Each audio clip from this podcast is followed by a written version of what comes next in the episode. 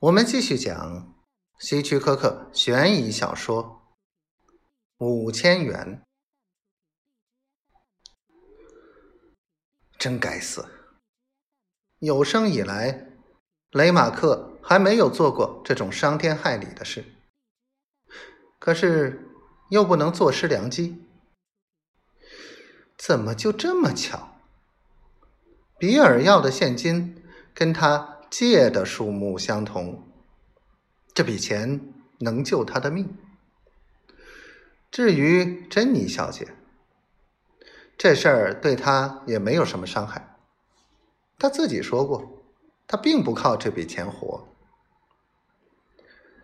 雷马克眼望着夕阳，手摸着大腿上的袜子。再过半小时，天就要黑了。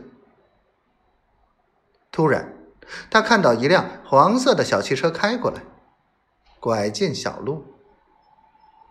他轻轻的咒骂着：“不，是他。”雷马克已经好久没见过比尔了。他现在留着长发，相当时髦。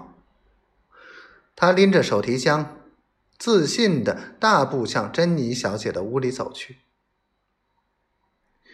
雷马克气愤的想：“比尔在他姑妈给他钱后，不会逗留多久。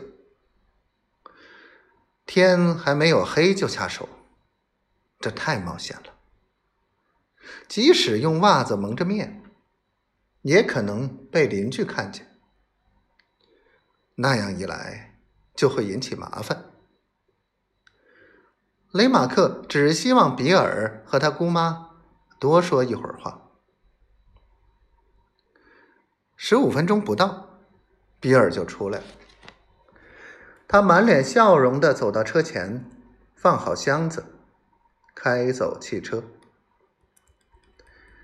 雷马克心凉了半截，无精打采的跟在比尔车后。他曾想跟到郊外，把比尔逼到路边。然后再下手，荒唐！整个计划本来就是不可能的，为什么要这么幻想呢？这时，奇迹出现了，因为比尔突然拐进一家小酒吧的停车场，雷马克大喜，跟了进去。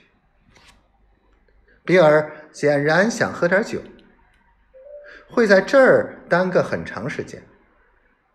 他拎着手提枪下了车。三十分钟后，比尔从酒吧出来，天已经很黑了。冷不防，他的左太阳穴挨了一棒，手中的提箱被抢走，人则昏倒在地。